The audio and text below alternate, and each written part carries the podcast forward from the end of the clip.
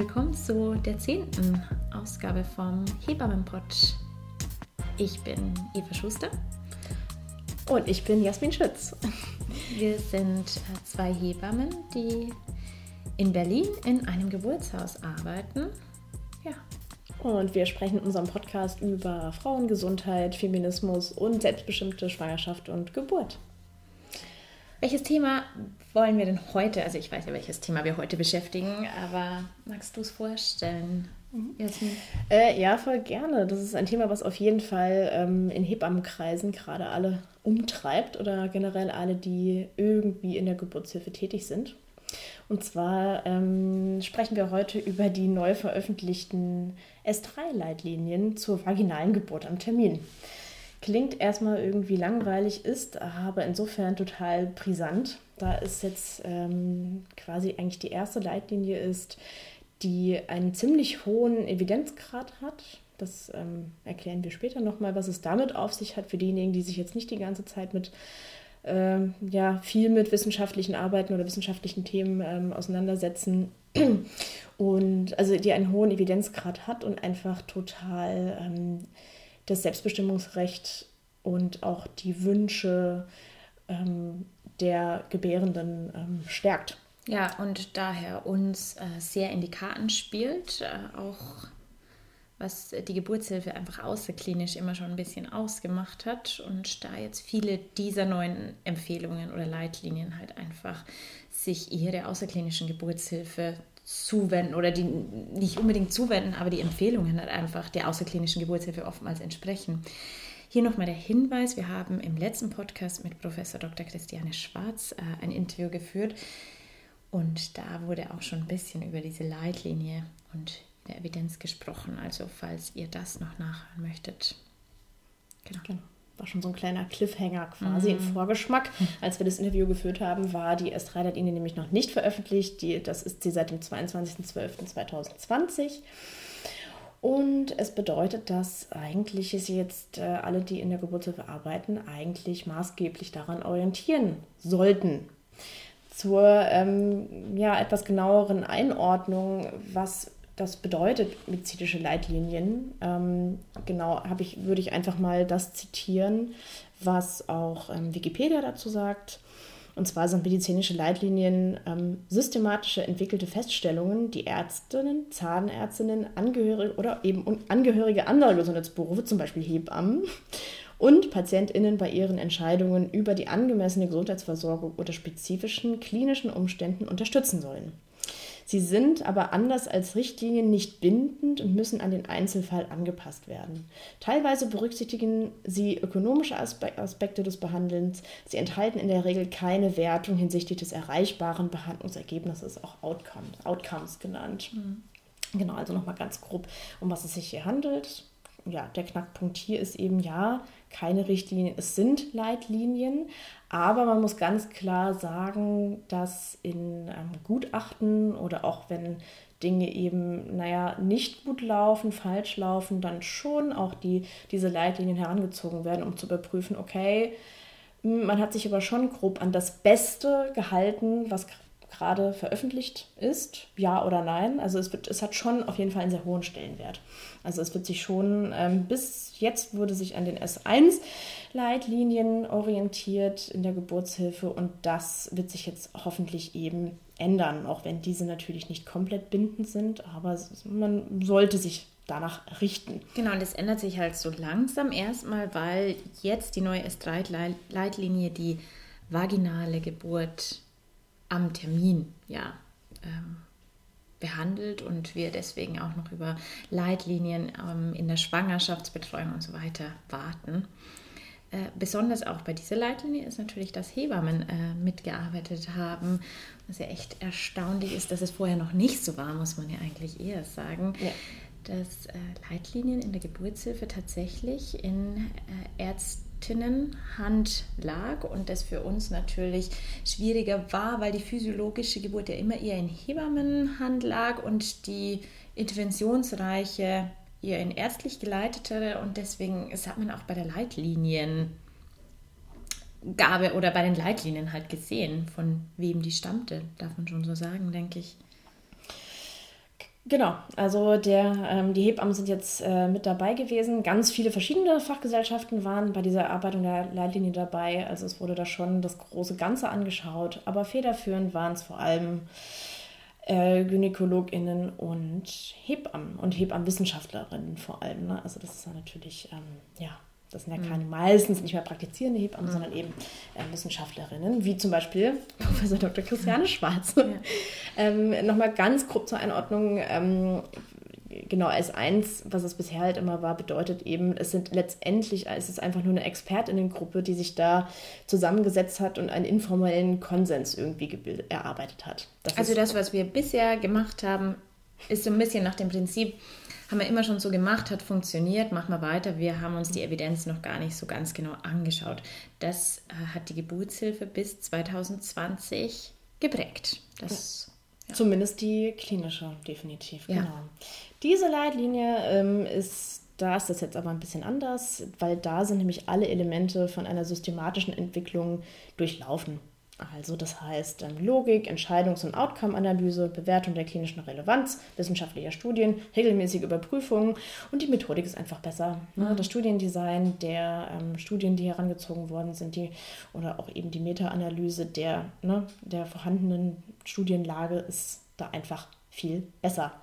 Und man kann abschließend dazu schon nochmal sagen, dass ähm, sich diese Leitlinie einfach mal zu 100 Prozent an dem orientiert, was in UK einfach schon seit Jahren praktiziert wird. Das ist halt ein bisschen ja. krass.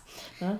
Genau, da heißen die Guidelines Nice Guidelines und sind einfach, ich weiß gar nicht, wie alt sie sind. Das kann man noch nachreichen, aber äh, auf jeden Fall schon viele Jahre. Ich weiß, in meiner Ausbildung haben wir uns an den Nice Guidelines äh, orientiert und die sind auch schon zehn Jahre her. Ja, genau. Das ist genauso wie Professor Schwarz auch gesagt hat, Professorin Schwarz, dass ähm, Deutschland ja eh immer so ein bisschen so ungefähr 17 Jahre hinter dem Rest hinterherhinkt. Hier ist es auch so. Jetzt haben wir einfach zu 100 Prozent die NICE Guidelines adaptiert.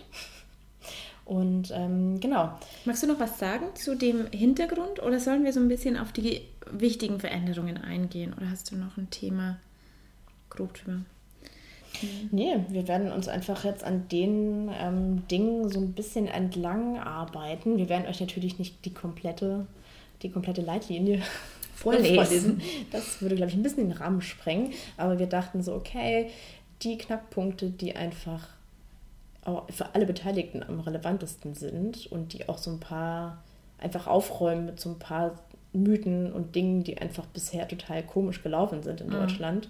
Und ähm, genau, haben uns das eben mal so ganz genau angeschaut. Frau Behnhardt. So, genau. Das nennt man dann vorzeitigen Blasensprung. Ähm, 20 Prozent aller Geburten starten so. Das ist also nichts wahnsinnig Ungewöhnliches, ist ein bisschen seltener, aber genau, normaler Weg für eine Geburt zu starten.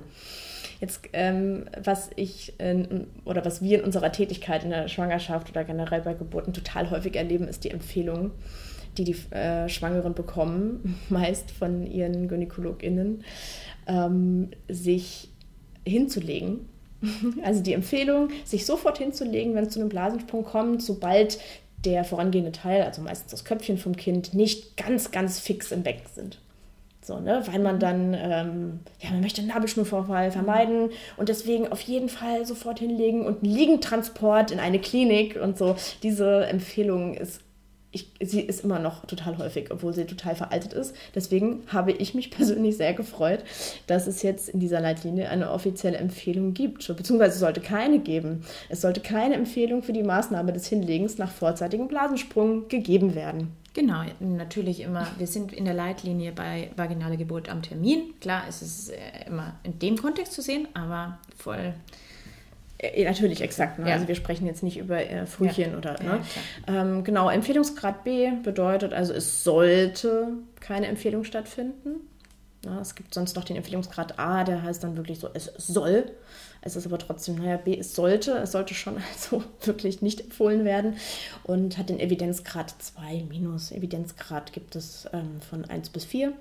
Das heißt, dass es einfach noch, noch eine relativ hohe Evidenz ist. Also kann man sich vorstellen, wie nur ein System 1 ist sehr gut und dann 4. 4 ist so lala. Ja. 4 ist wieder so nah. Die Experten und Expertinnen waren der Meinung und genau.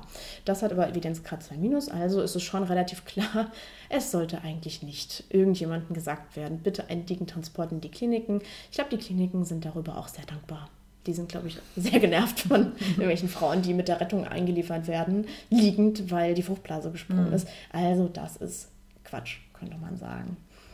Ähm, was ich ähm, bezüglich des vorzeitigen Blasensprungs auch nochmal zumindest erwähnenswert finde, ist auch was, was wir in der Außerklinik auch eh überhaupt gar nicht machen oder sehr selten machen, ist, ähm, dass eben einfach keine vaginale Untersuchung stattfinden soll.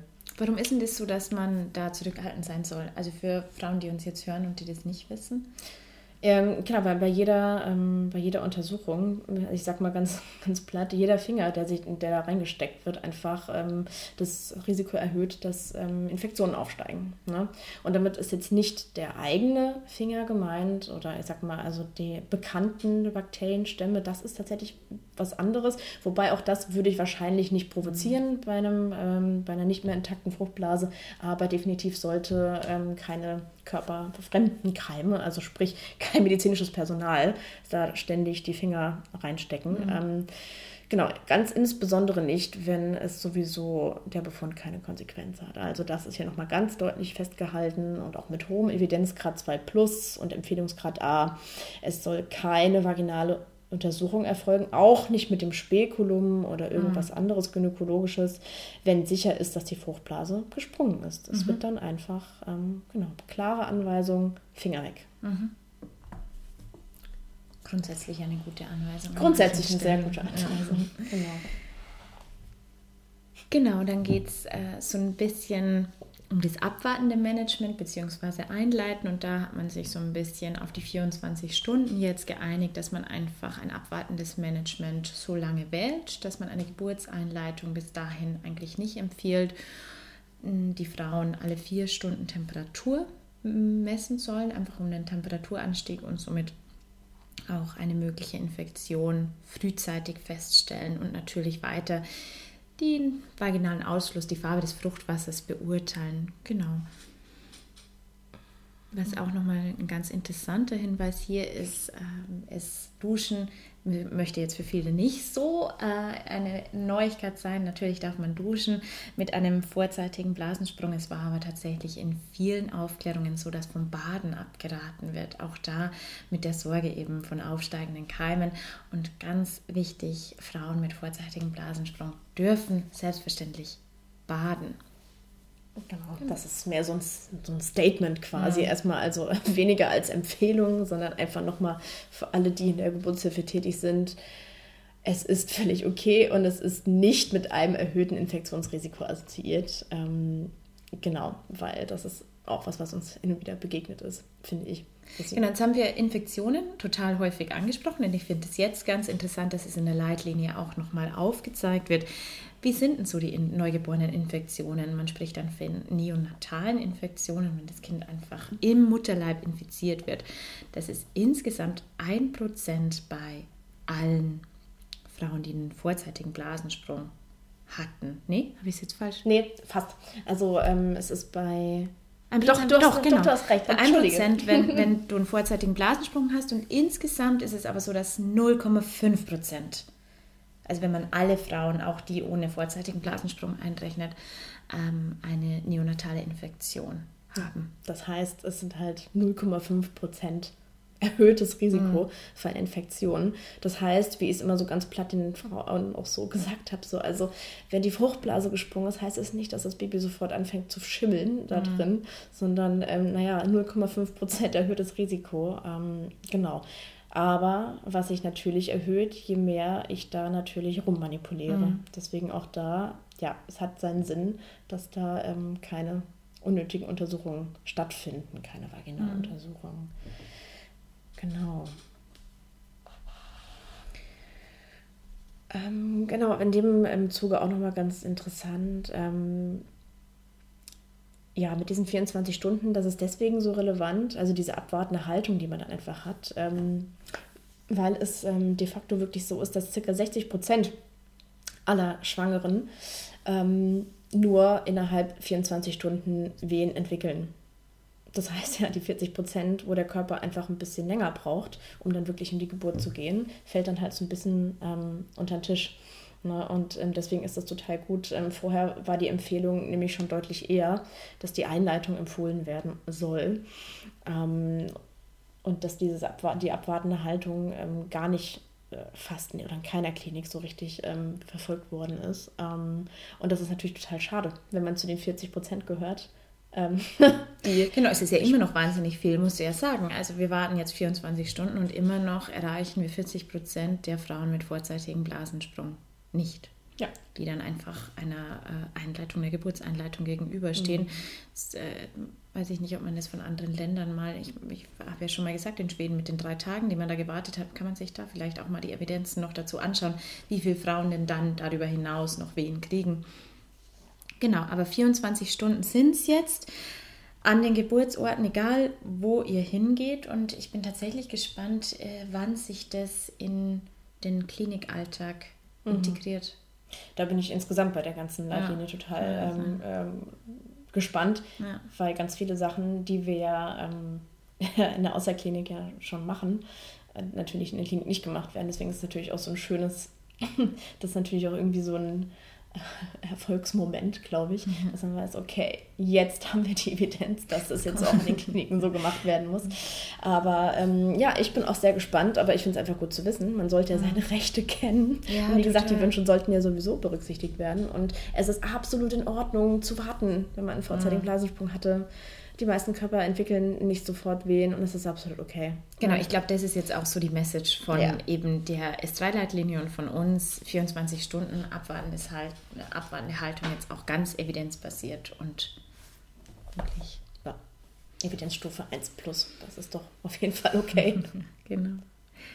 Ja, ähm, als nächstes haben wir uns die Latenzphase rausgesucht. Das ist jetzt vielleicht auch eher kein gewöhnlicher Begriff. Die Latenzphase ist die Zeit in der Geburt, in der wir uns so ein bisschen reinfinden in die Wehentätigkeit, in der es vielleicht noch nicht unbedingt regelmäßig ist, in der durchaus aber sich schon ein bisschen was am Muttermund tun kann und in der es auf jeden Fall auch keine zeitliche Limitierung gibt, was ja sonst einfach in der Geburtshilfe in den darauffolgenden Phasen schon der Fall ist.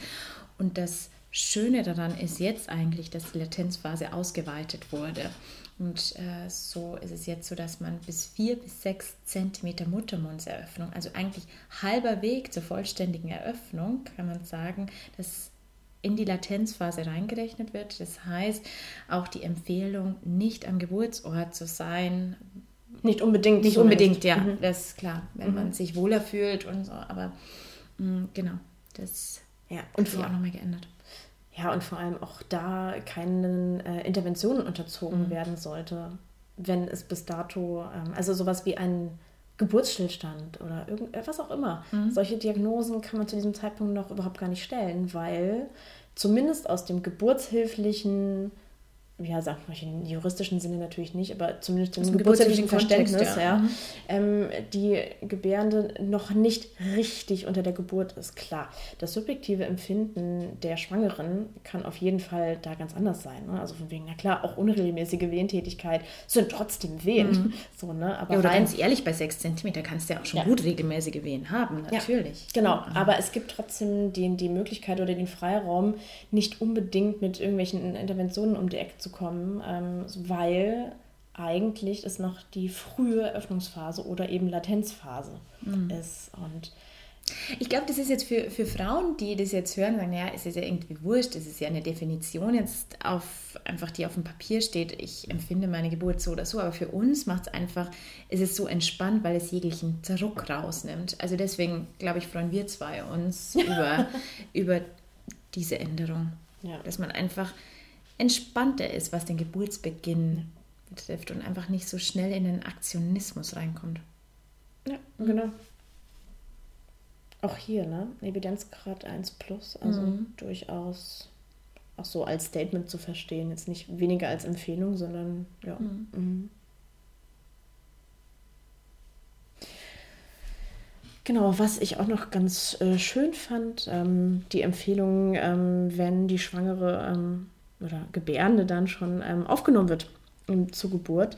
Und da fand ich es ganz schön, dass wirklich an allererster Stelle stand, ähm, dass die Schwangere nach ihrem Befinden, ihren Wünschen, ihren Erwartungen und ihren Befürchtungen befragt werden sollte. Ja, das finde ich super, weil das bisher nicht unbedingt passiert oder zumindest steht es nicht in der Leitlinie, dass es so sein soll. Wo wir wieder hier sind ähm, bei dem Thema, dass die Wünsche der Frau einfach hier viel mehr berücksichtigt werden. Ne? Und nicht nur das, was irgendwie ähm, medizinisch jetzt irgendwie angezeigt mhm. wäre oder was da die Handlungsoptionen wären, sondern was möchte die Gebärende jetzt ja. in diesem Moment. Das steht an allererster Stelle. Einfach nochmal ein Statement halt. Das ja. ist das Wichtigste. Das ist ja einfach schön, dass das verankert ist. Ja, Evidenzgrad 1 plus. Ein Wunder. Genau. Ja, das ähm, gilt auch für ähm, die Anamnese übrigens dann auch schon. Also noch bei der, genau, erst bei der Erstbeurteilung einer Gebärenden soll eine ausreichende Anamnese inklusive ihrer Erwartungen und Wünsche erhoben werden. Auch da. Also schon im Vorfeld, also was äh, schon noch zu den diagnostischen Maßnahmen dazu zählt oder einfach zur Anamneseerhebung, auch da soll schon gefragt werden, was stellt die Frau sich vor, welche Informationen hat sie, mhm. wie ist sie aufgeklärt. Ne? Also es ist natürlich immer man zeigt verschiedene Optionen auf und lässt die Wahl, eine informierte Entscheidung. Das wird hier definitiv gestärkt. Ja, und wenn du nach, also das ist jetzt ich weg von der Leitlinie, aber wenn du nach Wünschen fragst, äh, kannst du ja auch einfach schon viel mehr verstehen, was oder wo noch Aufklärungsbedarf ist oder wo eben nicht. Also, oder ja, du weißt, wie ich meine. Ja. Hm.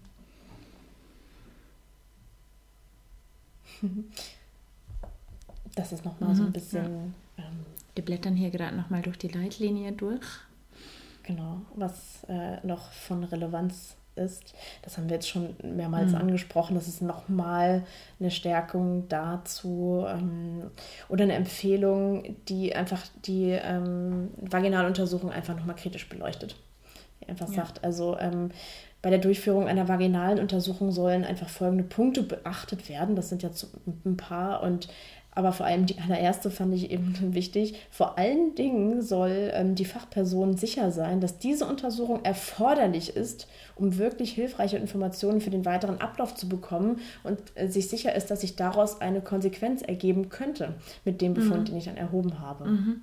Weil auch das einfach nicht immer gegeben ist. Wir erleben im Klinikalltag immer noch, und das ist, obwohl wir schon sehr lange nicht mehr klinisch arbeiten, Eva, aber ähm, das, was man eben doch von vielen Erzählungen von, von ähm, Betroffenen, sag ich mal, ähm, mitbekommt oder auch von Hebammenstudentinnen oder ist einfach immer noch ähm, Alltag, dass einfach über die Maße häufig vaginal mhm. untersucht wird und das einfach jedes Mal ein ähm, Eingriff in die Intimsphäre, ins Persönlichkeitsrecht. Ja, ähm, natürlich.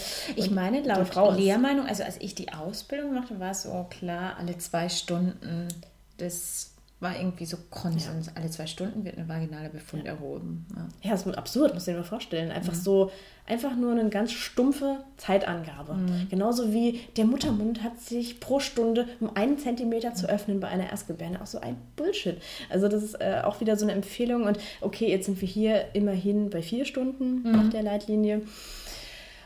Ja, immerhin oder wenn ähm, man eben den Verdacht hat, dass. Ach, das ist jetzt tatsächlich, das hatte ich ganz überlesen. Da steht jetzt drin, ähm, dass du vier, alle vier Stunden sozusagen eine vaginale Untersuchung durchführst. Mm, das kommt gleich. Kommt gleich, okay. Das wusste ja. ich nur, dass es da schon steht. Ja, da okay. geht es jetzt wirklich nur darum, ähm, ja, also auch, es geht, ist eher, was soll ich denn sagen, wie so eine Stärkung der Soft Skills. Also es klingt so blöd, aber es ist wirklich äh, zum Beispiel auch, dass ähm, die Vaginaluntersuchung einfach für Gebärende sehr unangenehm sein kann, weshalb die Besonderheit dieser Maßnahme eben berücksichtigt werden soll, mhm. dass es einfach da steht und weil es mhm. einfach oftmals nicht geschieht und ähm, das halt einfach gar nicht geht. So, ja. Vor allem, wenn ich mir nicht sicher bin, was für ein Informationsgehalt ich durch eine Vaginaluntersuchung kriege. Hauptsache mal die Finger in die Frau stecken, mhm. weil man das Gefühl hat von, okay, man kontrolliert den Geburtsverlauf. Man hat ja, die Kontrolle glaub, darüber. Ja. ja, klar, es geht ja. um Kontrolle und ja, ja, es ist natürlich auch so ein bisschen so ein Machtding, aber es ist vor allem Kontrolle. Genau, ja, ich meine, das mit der Machting, das wird dann schnell eine Unterstellung, da ja. muss man natürlich vorsichtig sein. Ja. Ähm, aber klar, ich meine, wir wollen, und jetzt meine ich nicht äh, explizit nur uns beide, sondern Hebammen und äh, jetzt, es ist halt oft eine, wir wollen den Geburts die Geburt kontrollieren. Und das ist halt auch wieder ein Erlernen. Und deswegen ist die Leitlinie für uns wirklich so wichtig und nicht nur quasi durchzulesen, ah, was hat sich fachlich geändert, sondern ah, okay, der Blick einfach auf die Gebärende ändert sich. Und das ist, deswegen ist es oftmals darin aufgeführt nochmal, hey, schau, was es für Konsequenzen hat, was du tust. Stell die Gebärende wieder ins Zentrum. Also das ist ja nicht nur eine Leitlinie, die dir mal das CTG ein bisschen anders bewertet, sondern einfach, hey, es Du musst dich anders begreifen als Geburtsbegleitung auch. Genau, Begleitung und nicht als, mhm. ähm, genau, ich, ich entbinde die Frau. Mhm, genau. Nein, die Frau gebärt ja. und ich begleite sie dabei und es ist einfach viel frauenzentrierter. Mhm. Das, das finde ich sehr cool. Genau, was haben wir als nächstes? Genau, jetzt geht es so ein bisschen um eine Verlegung in eine ärztlich geleitete Geburtshilfe, das ja für uns äh, tatsächlich außerklinisch, genau, einfach. das heißt einfach Klinik und ist ja für uns außerklinisch arbeitende ähm, Hebammen wichtiger. Mhm. Ja, aber es ist vor allem, finde ich, für alle, ähm, für alle Frauen generell äh, total wichtig zu wissen, hier wird, hier wird exakt festgelegt, wann überhaupt nur eine Geburt in der Klinik angezeigt ist und empfohlen wird. Mhm. Ne? Also, dass eine Verlegung in die ärztlich geleitete Geburtshilfe heißt ja nichts anderes wie in eine Klinik gehen. Außer es ist ein hebammengeleiteter Kreissaal. Das wäre ein Unterschied. Genau, aber du hast natürlich vorher schon die Ausschlussgründe für eine außerklinische Geburt. Also, da steht jetzt ja zum Beispiel nicht, dass eine Beckenendlage verlegt werden muss, weil da ist ja schon klar, dass du die primär gar nicht hattest mhm. in der nee, genau. Genau, also das ist aber eine Beckenendlage ist ja leider nach der ist ja noch nach der Definition auch ein Risiko. Deswegen, klar, da ist es genau. ja völlig logisch, dass das nicht außerklinisch stattfinden genau, kann. Ja. Aber was hier ähm, gesagt wird oder was hier empfohlen wird, ist ja einfach ähm, mehr oder weniger, wenn alles in Ordnung ist. Mhm. Genau, wenn alles in Ordnung, alles in Ordnung ist, genau. und dann, dann, ähm, dann, gibt es erstmal keinen Grund, in eine Klinik mhm. überhaupt erst zu gehen. Das mhm. ist ja auch das, was bei den, was auch in den Empfehlungen generell in UK, es ja. ist ja einfach in enger Anlehnung an diese mhm. NICE Guidelines, was da ja einfach mal mitschwingt, dass sie Frauen erstmal, wenn alles in Ordnung ist, die Geburt im außerklinischen Setting empfehlen. So weit sind wir hier noch nicht. Natürlich, ja. Gott bewahre, so weit sind wir natürlich noch nicht in Deutschland, aber hier wird eben nochmal aufgezeigt, was eigentlich nur die Gründe sind, weshalb es dann, ähm, weshalb man wirklich verlegen müsste. Und das sind ja auch ganz offensichtliche Gründe wie eben zum Beispiel, wenn sich mit den Vitalzeichen was sehr auffällig verhält. Mhm. Klar, wenn ich, ein, wenn ich eine äh, erhöhte Temperatur, wenn ich Fieber habe, wenn ich einen abnorm hohen Blutdruck habe, dann ist ja klar, okay, da stimmt dann vielleicht auch irgendwas nicht. Dann gehe ich halt in die Klinik. Genau, das sind, glaube ich, auch so die klaren Dinge. Was jetzt nochmal neu dazugekommen äh, ist, ist vor allem äh, signif signifikant mhm. grünes Fruchtwasser, was einfach heißt, deutlich, du hast es vorher ja. schon in, im Vorgespräch gesagt, äh, wenn es wirklich klare Stücke vielleicht auch schon vom Stuhlabgang des Kindes zu sehen sind. Und das ist eine Veränderung auf jeden Fall zu dem, wie es bisher war. Die Grenze ist da einfach weiter verschoben ja. worden, weil vorher war auch so schwach grünes Fruchtwasser, also wenn das Kind einfach so ein bisschen schon Stuhl abgesetzt hat, oftmals als Verlegungsgrund aufgeführt und das hat sich jetzt nochmal ähm, ja, etwas verschoben. Und das Zweite, vielleicht magst du was sagen zu den Risikoschwangerschaften, das ist natürlich auch nochmal ganz interessant.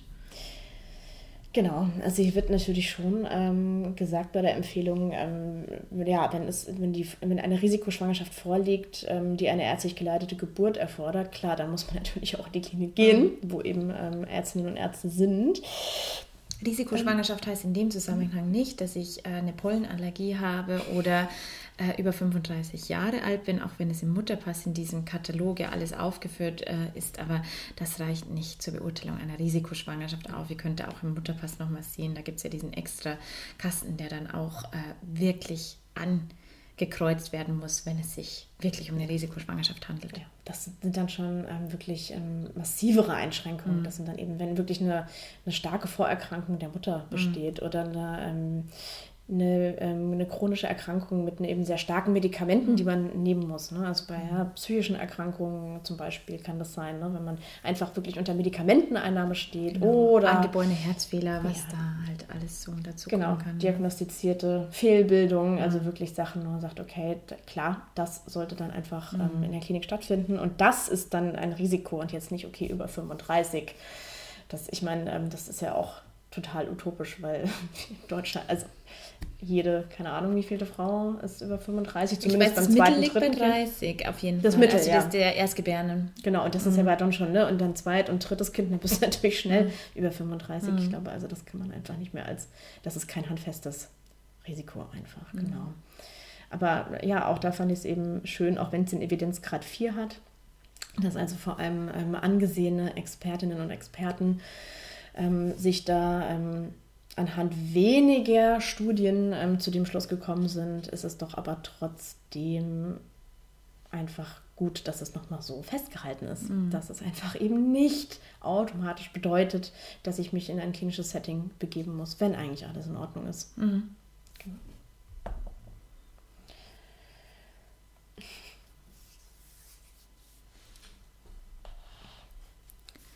Ja, das ist eigentlich ein, ein, Satz jetzt noch allgemeine Maßnahmen, den kann man eigentlich direkt so vorlesen, ja, oder? Direkt veröffentlicht. also es steht nochmal bei allgemeinen Maßnahmen in der Leitlinie, das ist jetzt quasi ein Zitat, wenn der Geburtsverlauf regelrecht ist und es der Mutter und dem Kind gut geht, sollen keine Interventionen angeboten und empfohlen werden. Ja, das, äh, ja, was, das ist ja ein sehr breit gefächertes ähm, Thema als Intervention. Das heißt eigentlich auch, wenn man das wirklich genau so interpretiert, das ist jetzt natürlich die Kurzversion, die wir hier ja mhm. gerade besprechen, das ist natürlich in der langen Version noch etwas weiter, äh, das wird natürlich differenziert, aber das bedeutet halt auch, ich muss der Frau auch nicht zum Beispiel ständig ähm, die PDA empfehlen. Mhm.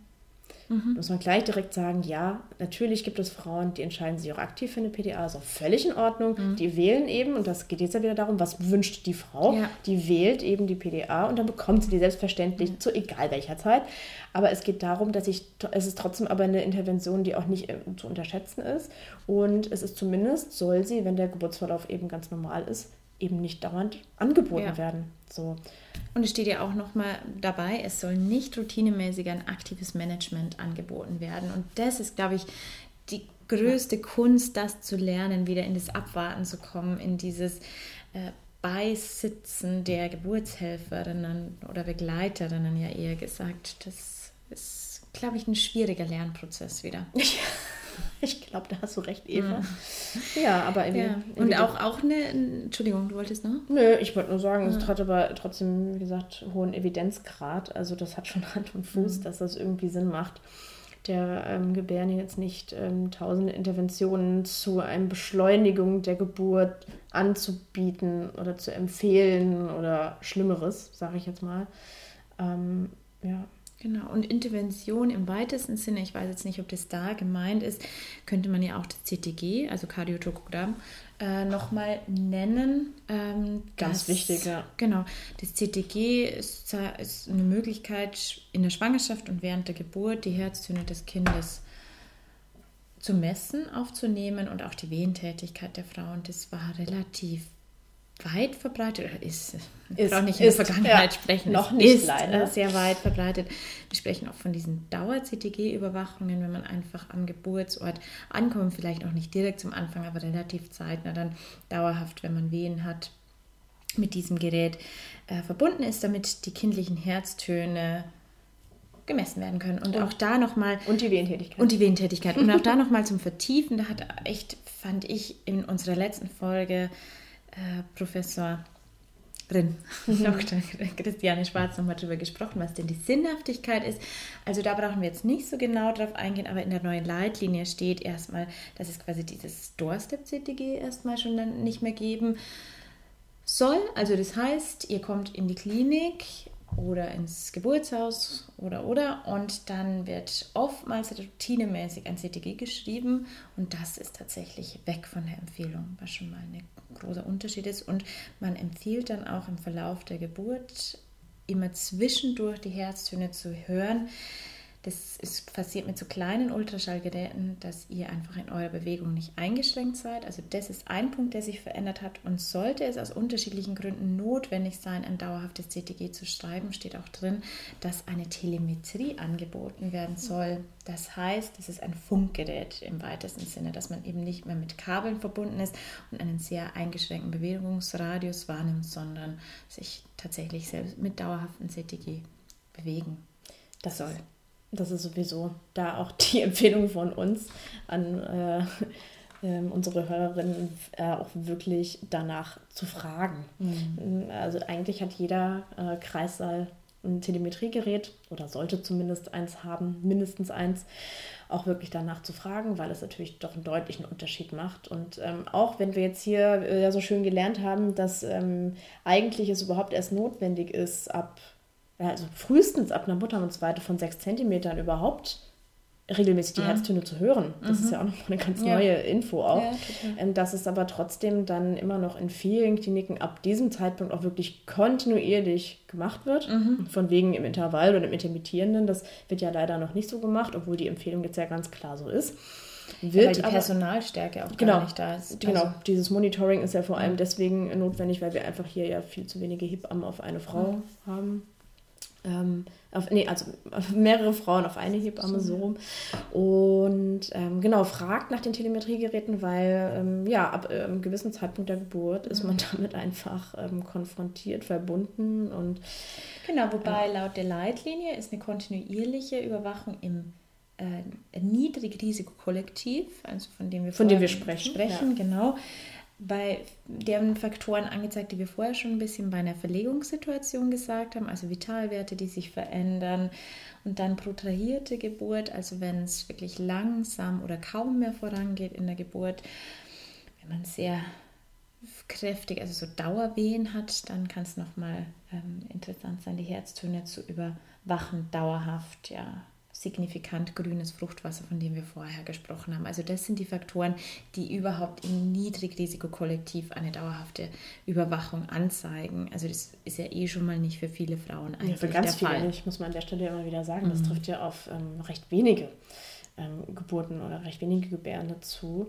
Ähm, nichtsdestotrotz wissen wir ja, dass es in den, also einfach sehr lange, glaube ich, noch ähm, gemacht werden wird, CTG. Ich glaube, da sind wir uns schon einig, obwohl die Empfehlung ganz eindeutig weg ja, über geht. das CTG müssen wir irgendwann eben mal eine extra Folge machen. Ich überhaupt da. Das, das schöne CTG. Das schöne CTG. Ähm, aber ja. naja, aber Telemetrie macht es ein bisschen besser. Mhm. Auch wenn, wie gesagt, das kontinuierliche Ableiten sowieso nicht empfohlen wird und entgegen der Meinung vieler, ob das jetzt Laien oder auch ähm, Geburtshelfenden ist, da nicht sofort etwas passiert mit dem Kind, nur weil man nicht ständig mm. Monitoring ähm, mm. betreibt. So ist es nämlich nicht. Ja, ich finde halt die Telemetrie, also dieses Funkgerät hätte halt, wenn man jetzt zu dem Kollektiv gehört, wo einfach eine dauerhafte Herztönüberwachung notwendig ist, dann kauft man ja meistens mit dem CTG die eingeschränkte Bewegung ein. Das ist halt, ich meine, das ist halt einfach auch eins der großen Probleme, die das CTG ja. mit sich bringt. Und die Telemetrie ermöglicht dir einfach weitestgehend trotzdem noch in der Mobilität zu bleiben, sodass du zumindest diesen Nachteil des CTGs, er bringt ja auch an manchen Stellen bringt ja auch Vorteile,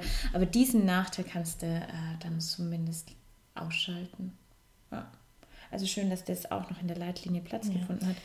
Wenn das jetzt ja. auch noch, ähm, wenn es jetzt da noch mal eine Leitlinie nachgeschoben werden würde zum Schreiben des CTGs in der Schwangerschaft ja. oder nach Terminüberschreitung, oh, das wäre so toll. Ich hoffe, dass es da nachgearbeitet wird, damit endlich noch klarer wird. Wobei, mal ganz ehrlich ist, die aktuelle Leitlinie, die es gibt für das Schreiben des CTGs in der Schwangerschaft, die sieht das ja auch nicht vor. Mm. Und trotzdem machen es alle mm. niedergelassenen GynäkologInnen. Es ist mm. unglaublich das erste Mal CTG schreiben wird empfohlen, eine Woche nach äh, über, also Überschreiten ähm, des Termins. Bei 41 plus 0 mhm. Schwangerschaftswoche. Da wird es zum ersten Mal nahegelegt oder empfohlen. Ja, du kannst ja mal fragen, wie man die Frauen das erste Mal ECDG gekriegt haben in der Schwangerschaft. Das ist routinemäßig, so immer bei der 26. Vorsorge. 26. Woche, würde ich sagen. Ja, naja, das, ist schon, das ist schon arg früh, ja. aber so 30. 30. Woche. Und dann ist es immer ganz klar, äh, wenn du zur Vorsorge gehst, in die Gyn-Praxis, dann bist du erstmal am CTG-Gerät geparkt für eine halbe Stunde. Das kann man auch halt hervorragend abrechnen. Das ist, man muss nichts machen, das ist toll, aber es bringt natürlich gar nichts. Das ist ja, ja eine Momentaufnahme, mhm. äh, die völlig ähm, bei, einem, bei einer gesunden Schwangeren mit einem Kind, was sich bewegt und wächst, völlig mhm. fehl am Platz ist. So. Ja. Und so auch bei der Geburt oder zumindest bei an vielen ähm, na, zumindest in, in vielen Phasen einfach ja. überhaupt gar nicht angezeigt ist der Geburt. Und hier wird es eben nochmal mit einem hohen Evidenzgrad, weiß jetzt gerade gar nicht welcher vom, vom CTG, aber ich glaube auch ein relativ hoher Evidenzgrad, ähm, dem widersprochen wird einfach. Genau, also da haben wir den Evidenzgrad äh, B ist, dass man keinen zum Geburtsbeginn, ah, Entschuldigung, Empfehlungsgrad, ja. Ähm, der, der ist da gar nicht drauf in dieser Kurzversion. Aber den können wir dann noch nachreichen. Naja. Ja. Spannend. Ja. Alright. Aber das waren auf jeden Fall so, also es gibt, es gibt noch viel mehr Änderungen mhm. natürlich. Also wir haben jetzt das ganze Schmerzmanagement und so gar nicht besprochen. Auch da gibt es schon viele Empfehlungsänderungen, ja. auch hin zu, was kann ich denn der Gebärde noch anbieten, außer sie zu betäuben, um mhm. mit den Schmerzen klarzukommen. Ja. Was gibt es denn da eventuell noch so, was man empfehlen könnte? Auch da ähm, gibt es ähm, sehr viel. Genau, die Leitlinie ist ja tatsächlich auch äh, allen Menschen zugänglich. Die ist ja nicht nur in Fachkreisen, also falls ihr Lust habt, da auch ja. reinzuschauen. Es gibt eine Kurzfassung, dass man sich nicht durch diese 100 Seiten blättern muss. Die auch leicht äh, verständlich ist. Genau, nicht nur für, ähm, die ist auf jeden Fall, auf keinen Fall nur für Fachpersonal. Mhm. Die, ähm, genau, wenn man einfach S3, Leitlinie, vaginale Geburt am Termin googelt, findet man es direkt, mhm. wen das vielleicht nochmal interessieren ja. sollte. Vielleicht auch, wen es betrifft äh, oder eben eine Geburt naht, dann ist es vielleicht ja schon ganz interessant. Ja, äh, wer uns wird, dem betrifft es so oder so. ja, Wenn nicht genau. als, äh, als Schwangere, dann wahrscheinlich als Hebamme mhm. oder werdende ja. Hebamme. Ja, cool. Dann. Sehr schön. In diesem Sinne, gebt uns gerne Feedback. Mhm. Und danke fürs Zuhören. Bis zum nächsten Mal.